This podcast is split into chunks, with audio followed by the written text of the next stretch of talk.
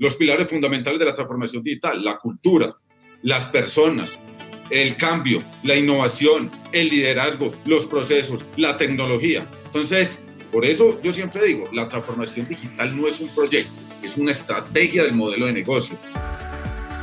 Caracol Podcast presenta Amigos TIC, tercera temporada. Buenos días, buenas tardes y buenas noches. Bienvenidos a Amigos TIC, el podcast de tecnología, innovación, emprendimiento y transformación digital. Todas las semanas por Caracol Podcast en Caracol Radio. Como siempre, un uh, saludo muy especial a mis amigos TIC que desde diferentes lugares de Colombia y del mundo, eso le preguntaremos a Santiago, nos conectamos para conversar sobre estos temas que tanto nos gustan. Empezamos con Emilia. Emilia, bienvenida. Buenos días, buenas tardes y buenas noches a todos. Como siempre aquí, feliz de estar con mis amigos TIC.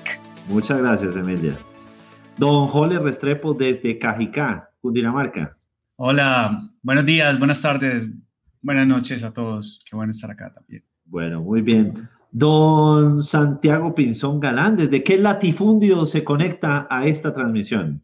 Buongiorno tutti, sono molto contento di trovarmi qua. Ah, desde el Giro de Italia. claro, haciéndole fuerza a Egan. Bueno, bueno, muy bien, muy bien. Don Mauricio Jaramillo, bienvenido. Muy buenos días, buenas tardes y buenas noches a nuestra querida audiencia. Bueno, pues bienvenido, don Mauricio. Le deseamos eh, con toda la sinceridad una muy pronta recuperación que ese lado cachetón que se está dejando crecer prospere por el bien de esta industria TIC, porque sí, queremos por fin, por fin ver el lado bueno de Mauricio Jaramillo. Entonces, bienvenido, Mauricio. Bueno, y quiero pedirle el favor a Santiago de que nos haga los honores de presentar al invitado de esta semana. Claro que sí, después miraremos cuando encontramos el otro cachete de Mauricio, pero eso es una tarea para varios episodios. Para mí es una maravilla poder invitar a, a, que nos acompañe hoy y hacer la introducción particularmente.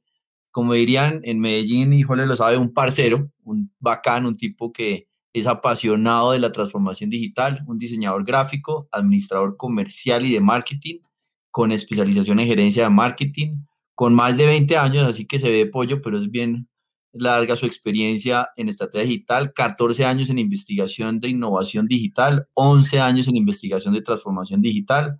Trabajó en el sector asegurador, o sea, el tipo tiene un actuarial muy claro en estrategia digital en el sector de aseguradores.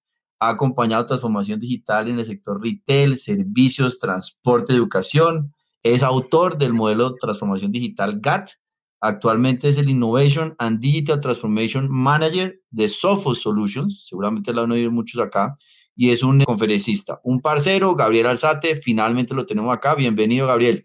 Hola, Santi, mil gracias a todos, a Víctor, a Mauricio, a Emilia, a Jorge, a todos, de verdad que un millón de gracias por invitarme. Para mí es un placer. Yo, yo ya, ¿por qué, por qué, por qué no me han podido invitar, hombre? Yo, es una pregunta que yo le hacía a Santiago, hombre, pero ¿por qué?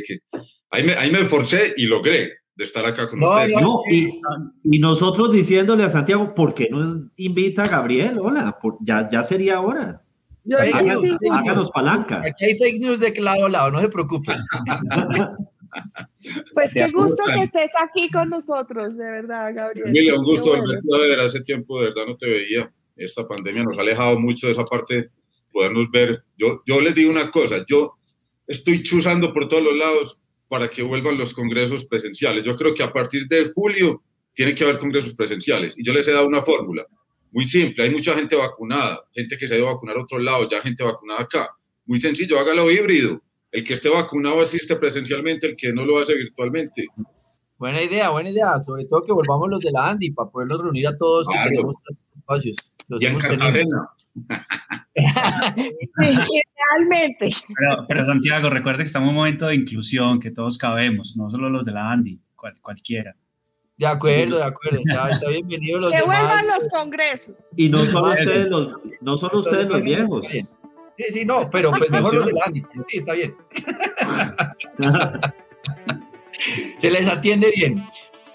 Bueno, arranquemos, eh, Víctor. Yo, yo creo que arranco con la primera pregunta es obvia.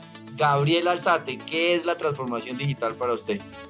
Yo siempre he sido un, malo para dar una definición exacta a la transformación digital, porque quedaría faltando demasiadas cosas, demasiadas cosas. Por ejemplo, uno habla, de, para mí la transformación digital en el gran contexto es reinventar los modelos de negocio, generar experiencias diferenciadoras para garantizar la sostenibilidad de ellos. ¿A través de qué?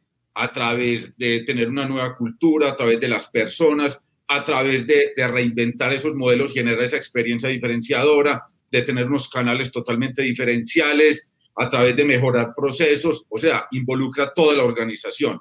Entonces, dar una definición exacta, como les digo, yo he sido muy malo, pero sí creo que tiene todos estos contextos. Uno habla de los pilares, yo hablo de los pilares, los pilares fundamentales de la transformación digital, la cultura, las personas, el cambio, la innovación, el liderazgo, los procesos, la tecnología. Entonces, por eso yo siempre digo, la transformación digital no es un proyecto, es una estrategia del modelo de negocio. Me preocupa las compañías y les tengo una cifra. Se habla entre el 60 y 75% de compañías en el mundo que están fracasando a la hora de implementar esta estrategia de transformación digital. ¿Y ocurre por qué? Sí, hay temas de cultura, hay temas de poderes en las organizaciones, hay temas de, de empezar por la tecnología. Pero hay uno muy importante y es que creen que es un proyecto, lo dejan aislado, la compañía sigue por un lado, ese proyecto por el otro y al final lo que se está haciendo es un activo digital que puede que sirva o no sirva y la compañía sigue trabajando de la misma forma. Ok, ok. Adelante, Javier, Sí, Javier, un placer de verdad estar aquí contigo. He seguido tu trayectoria desde hace muchos años y algo que siempre me ha llamado la atención es cómo arrancaste con todo esto de tu modelo GAT. ¿Por qué no nos cuentas un poco el origen del mismo y cómo ha venido evolucionando en el tiempo? Sí, Emilia, no, lo mismo, pues qué bueno volverte a ver, como te decía anteriormente. El modelo GAT tiene una historia muy bonita, como las historias de emprendimiento, porque para mí el modelo GAT viene siendo un emprendimiento. Yo llevo más de 20 años en digital, yo siempre he trabajado en digital, yo no he trabajado en otra área que no sea digital. Empecé en el año 2001 en una organización de seguros y ahí estuve 17 años. Montamos un grupo de investigación, un ex MIT mexicano, un español también, Juan Francisco, que trabajó mucho en la parte de cultura, de cambio, y empezamos a investigar, nos conocimos y en el año 2007 empezamos a investigar de innovación digital. Me recuerdo que Steve Jobs lanzaba el iPhone y nosotros cuando empezamos a trabajar este tema de innovación veíamos, claro, ahí fue donde empezamos a hablar de las aplicaciones móviles y ahí se desprendió muchas cosas de lo digital que hoy hemos visto. Entonces empezamos como a meternos en ese mundo digital, a conocer la tecnología y cómo en lo que hacíamos nosotros en el día a día podíamos implementar esas, digamos, esas estrategias. En, esa compañía de seguros yo monté muchísimos proyectos digitales gracias a eso. Y en el año 2010 entendemos dos papers de dos grandes, para mí los dos grandes maestros, que son McAfee y Westerman de MIT, donde ellos empiezan a hablar de esa transformación empresarial digital y ellos se refieren mucho en su momento a los modelos de negocio cambiantes como lo fueron Uber y Airbnb en su momento y empezamos a pensar como, oiga, es que esto, la tecnología va a ayudar a que los modelos cambien de forma diferencial, de que el consumidor empiece a cambiar y se tiene que empezar a transformar. Bueno, hicimos, llevamos un año investigando, llevamos casi año y medio, y en el año 2011 yo me siento y les digo, bueno, yo voy a crear un modelo porque si esto se le entrega a una empresa, ¿cómo lo va a hacer? O sea, ¿cómo una empresa va a empezar a hacer su transformación digital? Yo creo que no es claro. De pronto, teniendo un modelo, ayudaría a eso. Y de ahí nace el modelo GATT, donde fue muy importante cuando el modelo GATT nace y no tenía la parte de cultura. Y en una reunión que tuvimos, cuando yo les muestro el esquema del modelo, me dicen, está súper bien. Y Juan Francisco me dice, oiga, yo le hago una pregunta, aquí, aquí hay, ¿qué pasa si, por ejemplo, una compañía no quiere adoptarlo? Y yo le digo, déjeme, yo pienso. Y a la, siguiente reunión les digo yo, oiga, acabo de pensar algo y es, ¿qué pasa si vamos a hacer la transformación digital y las personas no están preparadas y la empresa no tiene, como, no tiene una cultura al interior para poder hacer eso? Entonces, hay que involucrar la cultura dentro del modelo. Y así empieza el modelo muy básico y el modelo ha ido evolucionando mucho. Lo último, la última versión fue este año, en enero, la 3.7, vamos en la 3.7 del modelo, y trae dos anexos importantes que sí los hablábamos, pero no estaban tan explícitos. Uno, el tema financiero, de viabilidad y de presupuesto, y el otro de los KPI, que los definimos en tres, antes definíamos los KPI en todo el modelo, ya lo definimos en tres grandes bloques que son desde la organización, desde el cliente y desde la innovación. Gabriel, ¿dónde se puede consultar el modelo? ¿Dónde, dónde podemos conocer más sobre, sobre el modelo? Sí, el modelo lo pueden encontrar en www.gat.com GAT Digital, gatdigital.co. Ahí es mi sitio web y, y, ahí está, pues, no solamente el modelo. Yo saqué otro modelo hace dos años que es el modelo de evolución digital, porque he venido trabajando la evolución digital. ¿Qué es la evolución digital? Yo me transformo y la gente cree que, bueno, me transformo y listo, ya estoy listo. No, yo me transformo, que es lo más complicado, empezar ese cambio en las organizaciones y luego tengo que mantener una evolución digital. Porque cuando todos estemos a la misma altura digital, ¿qué nos va a diferenciar? Entonces nos tenemos que seguir diferenciando.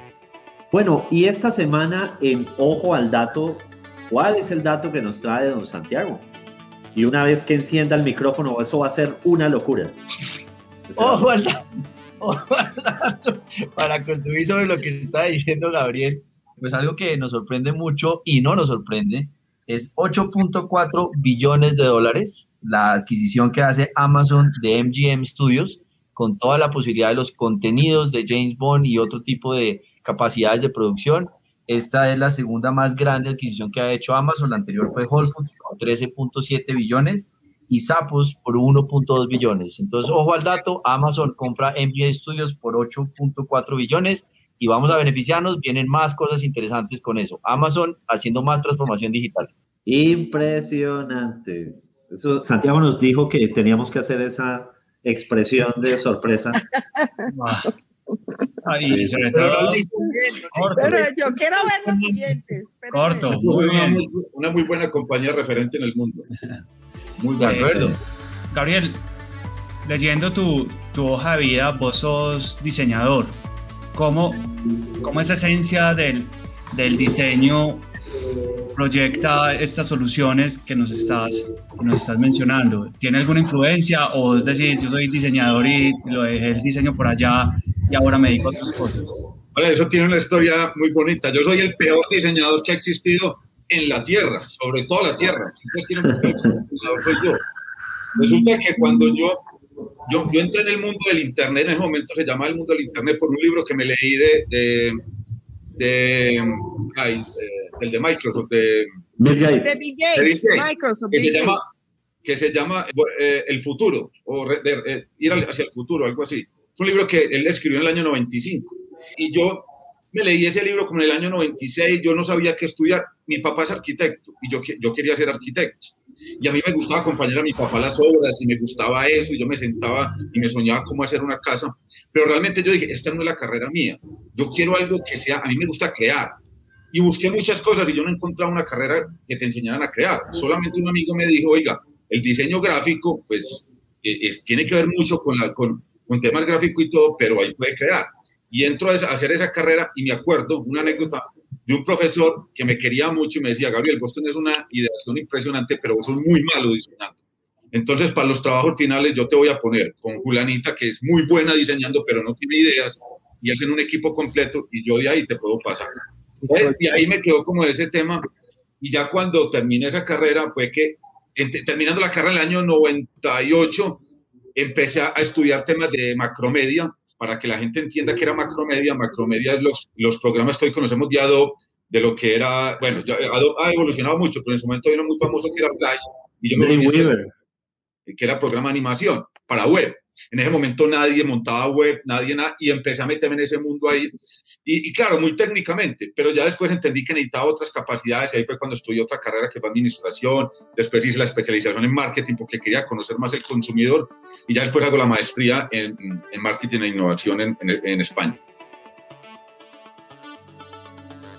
Gabriel, una pregunta muy sencilla, así no tengamos una hoja ruta definida, porque el modelo obviamente da unas recomendaciones y unos alcances muy particulares. ¿Qué debería hacer una empresa grande o pequeña o mediana para iniciar su proceso de transformación digital? Santi, esa es muy buena pregunta porque las personas, primero que todo, yo hablo con empresas que me dicen, no, es que yo no me he montado en la transformación digital porque eso es muy costoso. Y lo primero que yo le pregunto es, oiga, ¿a usted le cobran por las ideas? Yo creo que a nadie le cobran por las ideas. Entonces, lo costoso va a ser la implementación, pero primero piense a ver qué es lo que quiere. Entonces, yo siempre sugiero, entienda, lo más importante de la transformación digital son las tendencias. Las tendencias me ayudan a identificar qué está pasando.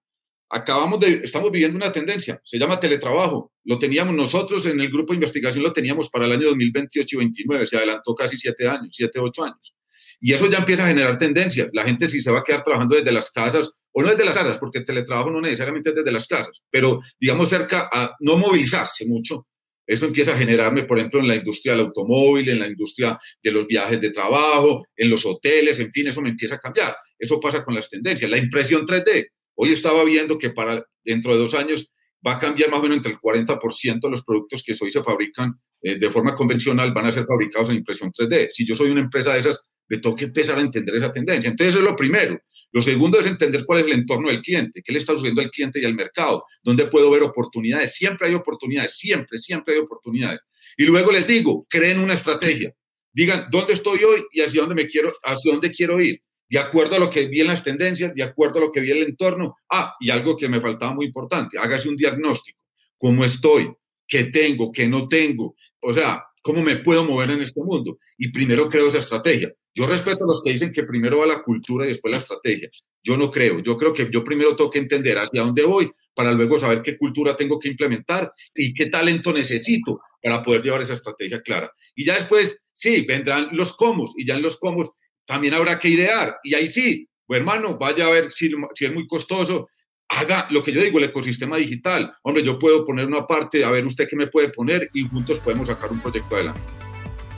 Javier, surge siempre una duda y es esa línea delgada. Para ti, ¿cuál es esa diferencia o si hay diferencia entre la transformación digital y todo un tema de innovación? Emilia, mira, yo siempre he trabajado, la transformación digital es la estrategia, como lo he dicho, es la estrategia del modelo de negocio. Y la innovación está en los cómo, porque la innovación ya está en la definición de los proyectos que voy a hacer, porque yo no me puedo quedar solamente en la estrategia, porque el cliente no ve una estrategia, el cliente ve los cómo. Entonces ya en los cómo, ahí sí voy yo y empiezo a generar la innovación. ¿Que la innovación qué es? El valor que le voy a entregar al mercado y al cliente. Hablando de, de talento, cultura, estrategia, todo, ¿dónde queda el tema de la regulación o la desregulación? Porque uno puede tener el mejor de los ánimos como empresa, pero tiene unas barreras en el marco jurídico o en el marco normativo. Nosotros, desde la Andy, pues Gabriel nos ha acompañado en muchos espacios hay un elemento muy grande y es eso, la regulación. ¿Usted cómo lo ve como parte de, lo que puede ser un facilitador o barrera? Si tú te das cuenta, Santi, en el modelo GATT hay un anexo que se llama eh, eh, todo el tema eh, jurídico. Fíjate que hay un tema de riesgos que se llama jurídico y entorno. Ese tema jurídico, lo que está diciendo el modelo es, cuando usted está mirando ya los cómo, siempre tenga al lado la persona jurídica o su persona que trabaja la parte jurídica porque ahí posiblemente lo va a necesitar por las regulaciones que existen. Y eso de acuerdo a que sí, lo que tú estás diciendo, sobre todo en sectores como el financiero, los seguros que son muy regulados, donde yo vaya a hacer una cosa súper loca y muy buena y todo, pero no la voy a meter en el mercado, no la voy a poder implementar en el mercado porque no se puede. Entonces, por eso ese anexo es tan importante, habla de la parte jurídica. Volvamos a la gente por un momento. Contanos un poco esas buenas prácticas para generar esas habilidades, esas capacidades y esa, y esa cultura que se necesita para abordar estos procesos de transformación digital. ¿Qué sugerís vos, así como a grandes rasgos, para, para crear ese, ese cambio en las personas? Bueno, mira, lo primero es que muchas veces las empresas le están pidiendo a las empresas que a las personas que cambien, pero las empresas no están cambiando. Y esto es, esto es de lado y lado. En esto cambia la empresa y cambia las personas. Primero, las empresas tienen que empezar a crear una cultura en su forma de trabajar diferente. Anteriormente, ¿cómo trabajamos? Trabajamos en, jerarquía. ¿Y en jerarquía qué pasa? Que vamos a necesitar pedir permiso en todos los niveles de la organización y vamos a poder ejecutar poco. Hoy, ¿qué se está sugiriendo? Que las empresas trabajen de forma holocrática, de forma mucho más plana. Tú me dirás, Gabriel, eso en una empresa de 500 trabajadores puede que lo, lo haga, pero en una empresa de 15 mil, 20 mil trabajadores no va a ser tan fácil. Hombre, yo no sé que, yo sé que no es fácil, pero hay que hacerlo si queremos realmente ser compañías que su cultura sea ágil. Para luego pedirle a las personas que tengan un pensamiento ágil, lo primero, lo segundo es personas de autogestión. Hoy necesitamos ese talento auto, que es el talento autogestión, que no necesita el policía al lado para saber qué está haciendo y qué tiene que hacer. Eso es muy importante hoy en tener esas habilidades, habilidades de comunicación, las habilidades de pensamiento crítico, las habilidades de pensamiento digital. Pensamiento digital lo tenemos que tener todos, no son los que están en el área de transformación o los que están en, tecnología, no, todos en la compañía tenemos que tener un pensamiento digital, que sepamos resolver problemas involucrando los temas digitales. Entonces, trabajo en equipo. ¿Por qué trabajo en equipo y se vuelve tan importante? Porque Nos, nos enseñaron a nosotros, a los de antes, que el, que triunfaba era el que se ganaba la medalla. Y hoy no triunfa el que se gana la medalla, es el equipo que se gana el trofeo.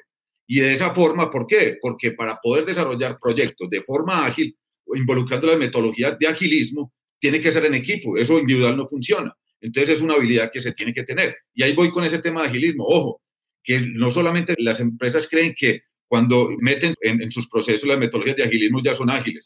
Y eso, eh, las metodologías necesitan de personas y necesitan de empresas. Eso solito no va a funcionar. Así que cambio desde la empresa y cambio de las personas. Gabriel, ¿por dónde debe empezar una empresa todo, toda esta estrategia de transformación digital? ¿Cuál es el punto de partida? Cuando a ti te llaman y, por dónde comienzas. Como lo mencionaba Emilia anteriormente, para mí lo más importante es hacer un diagnóstico en empresas tradicionales. Lógicamente, un, emprendimiento pues no va a necesitar un diagnóstico, pero las empresas tradicionales necesitan tener un diagnóstico para saber dónde están, necesita un tema de tendencias para saber dónde se afecta o dónde hay oportunidades, entender el cliente y el mercado para saber cuál es el, camino a recorrer y desde ahí generar la estrategia. Eso para mí son los primeros puntos más importantes que se debe hacer en todo este proceso de transformación digital. Vuelvo y repito, como estrategia al modelo de negocio. A ver, ¿y qué hace uno? Porque cuando uno dice hay que arrancar con un diagnóstico, las empresas ahí mismo dicen, ah, ya estoy cansado de los diagnósticos, mil diagnósticos, no sé qué. Y, muchas veces es verdad, se quedan en diagnósticos, han pagado mil consultorías y nada que arrancan, nada que arrancan. ¿Cómo, cómo puede responder uno a eso? Oye, qué buena pregunta, porque lo que tú decías le está pasando a muchas organizaciones y es que han hecho diagnósticos los que quieras y esos diagnósticos están ahí.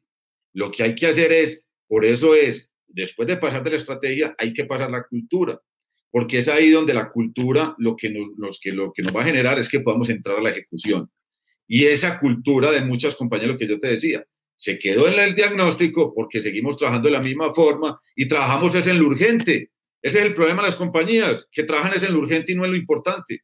Y, entonces con eso no quiero decir que lo urgente no sirva, claro, y para eso se debe mantener una estructura del urgente y dónde está la estructura de lo importante. Yo acabo de sacar un, de sacar un video hablando de eso. Eh, hay mucho, la gente está la empresa pregunta, bueno, ¿quién es el responsable de la transformación digital? Y filosófica, eh, eh, filosóficamente mucha gente dice, no, es que eso es del presidente, no, es que eso es de toda la compañía. Sí, eso suena muy bonito. Usted ve a un presidente hoy con toda la responsabilidad que tiene. Yo le pregunto a Santi, ¿usted es el presidente de la Andy hoy liderando la transformación digital de su empresa? Yo no creo. Creo que es un sponsor muy importante. Creo que la junta directiva es muy importante, pero esto necesita un responsable de transformación digital en la organización. Ah, no, es que lo debe liderar eh, eh, gestión humana. Así, entonces vamos a volver a una transformación digital solamente de cultura. Ah, no, es que lo debe liderar marketing. Así, entonces solamente la transformación digital va a estar enfocada en marketing. Ah, no, entonces es tecnología. Así, ¿y quién va a manejar la continuidad del negocio? ¿Y quién va a estar pendiente de todos los chicharrones del día a día? del tema eh, tecnológico, entonces, ¿dónde va a quedar lo importante que es la transformación digital? Entonces, por eso esa responsabilidad tiene que caer en un líder y se llama el CDO, yo creo que lo hemos visto. Y es más, en los estudios que nosotros hemos hecho, el 92% de las empresas que lo están haciendo muy bien la transformación digital tiene un líder de transformación digital y tiene y es el que lidera las células, todas o las tribus como eh, como en McKinsey se habla o las células o tribus como lo quieran llamar, ese es el responsable de conseguir las personas para poder ejecutar esos proyectos. En este contexto, ¿cómo entra un concepto como endoemprendimiento? Víctor, eso es demasiado importante. Lo que pasa es que yo creo que son nombres que le empezamos a dar las cosas, pero básicamente, ¿qué es eso? Es como, como genero casi lo que hemos hablado de, de generar ese tipo de modelos de negocio al interior de la compañía que me permitan empezar a generar más cosas, no quedarme siempre en el mismo modelo. Y fíjate que yo te tengo un ejemplo. Yo, yo acompañé una, empresa del sector de, de ventas de autos, un concesionario, y claro, uno de los proyectos que nació fue un modelo de negocio, que uno podría llamarlo un, emprendimiento hacia adentro de la, de la, organización. Y lo que se hizo fue que ese modelo de negocio ya, eh, como un spin-off, empieza a recorrer y a, y a montar eh, totalmente su camino. Entonces eso es muy importante. Y hay empresas que están utilizando una estrategia que me parece muy valiosa y es que montan equipos simplemente para que todo el día estén pensando en eso. Todo el día, todo el día. O sea, no se dedican sino a eso. esa parte de la innovación, esa parte de todo, sino que están muy ahí. Yo creo que es una muy buena, una muy buena estrategia de organización. Una vez más, con Emilia Restrepo, pensando en voz alta, aquí en Caracol Podcast. Bueno, pues hoy estoy pensando y muy oportuno que Gabriel está acá. En sí, ¿no será que debemos dejar de hablar de transformación digital y simplemente deberíamos de hablar de la transformación? Yo creo que ya se llegó el momento en que no deberíamos de pensar en lo digital y en lo análogo. Yo creo que lo digital era porque el gran habilitador de toda esta transformación era la tecnología, pero hoy tenemos es que pensar realmente en quienes hacemos esta transformación somos las personas que es la gestión del cambio al interior de las organizaciones lo que al final llevan a que sea una realidad esta transformación de los negocios, apalancados en la tecnología, apalancados en los datos, apalancados en algo tan importante como esa verdadera conciencia de poner al consumidor, al cliente en el centro.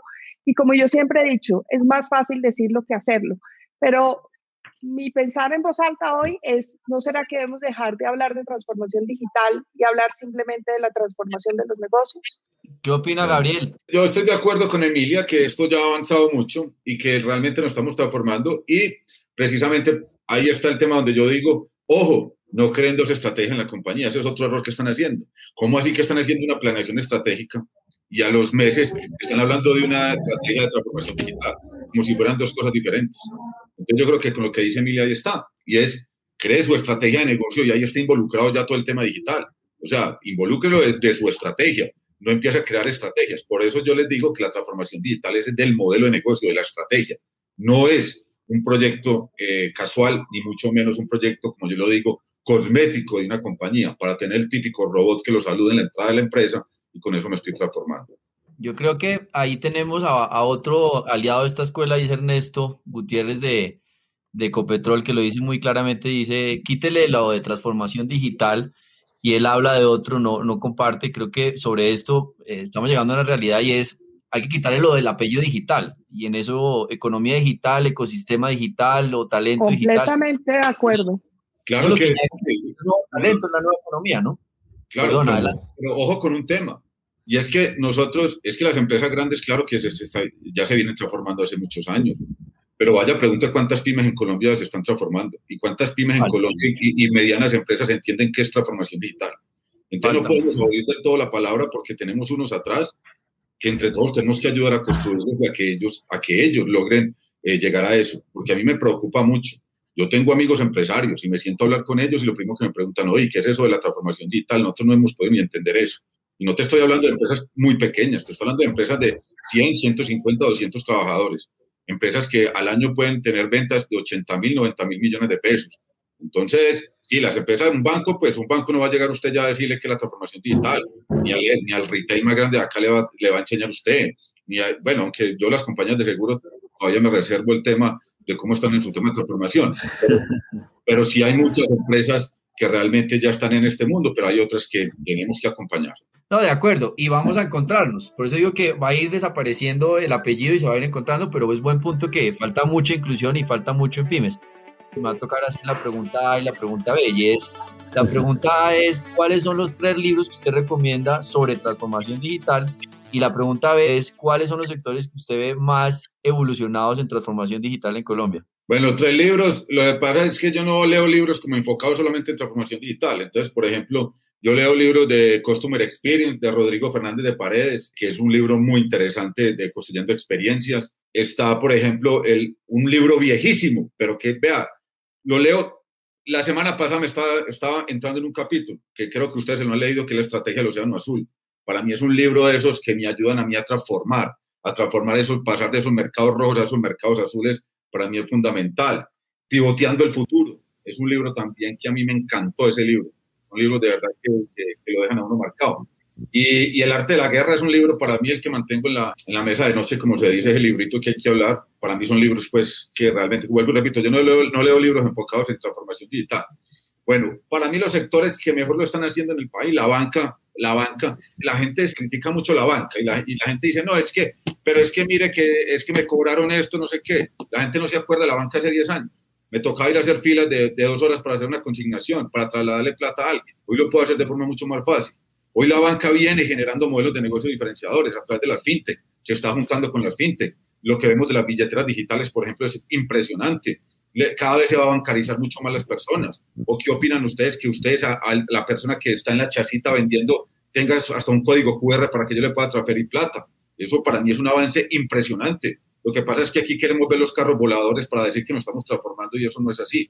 En el sector del retail viene avanzando muchísimo. Aquí estamos viendo compañías importantes, yo no sé si aquí se puede hablar de nombres, pero compañías muy importantes donde usted ya, yo voy a comprar un tornillo o voy a comprar cualquier cosa y no tengo que hacer filas, voy y pago en una autocaja, eso para mí me está generando valor. Entonces hay sectores que, que verdaderamente lo vienen haciendo muy bien, muy bien, y yo creo que eh, eso va a motivar también a las otras empresas y a los otros sectores. Mauricio, tenía una pregunta. Sí, señor. Gabriel, la transformación digital pues ya tiene no sé, 10, 12, 14 años con nosotros y ya a estas alturas debería ser muy claro que no es digitalización, que es algo mucho más completo, más integral. Mi pregunta es, ¿la transformación digital es un concepto que también se ha transformado con la evolución tecnológica, cultural, social? ¿Qué cambios desde que usted empezó hablando de este tema ha tenido? ¿O qué era la transformación digital hace muchos años cuando usted empezó a explorar en esto y hoy ¿Cuál ha sido el gran cambio? Sí, mira, mira, Mauricio, es muy buena pregunta. Yo me acuerdo cuando yo trabajé en esta compañía de seguros en el año 2008, 2009, 2010, 2011, sacamos muchos proyectos digitales, pero todos desarticulados. O sea, siempre decíamos, tenemos muchas herramientas y el cliente ni sabía para qué eran esas herramientas. Entonces me empezó a, tenemos que entender el cliente, al interior de la compañía los presupuestos eran, oiga, yo por qué le un presupuesto a usted para hacer eso en Internet, o sea, muchas cosas que empezaron y todo eso empezó a cambiar la cultura de esta transformación. Ahora, ya cuando empezamos a hablar de esta transformación, ha habido cambios impresionantes, lo que yo les decía. O sea, uno ya tiene que empezar a hablar de evolución, cómo empieza a evolucionar. Pero entre ellos, a mí nunca, a mí se me quedó grabado en el año 2011, 2012, cuando Nike eh, monta su primer CDO, su líder de transformación digital. Y esta persona, claro, como todos en su momento, es que nos equivocamos y, y esto era un tema muy nuevo, y, me acuerdo que él decía que se iban a acabar las, eh, los almacenes físicos y toda la venta iba a ser por Internet.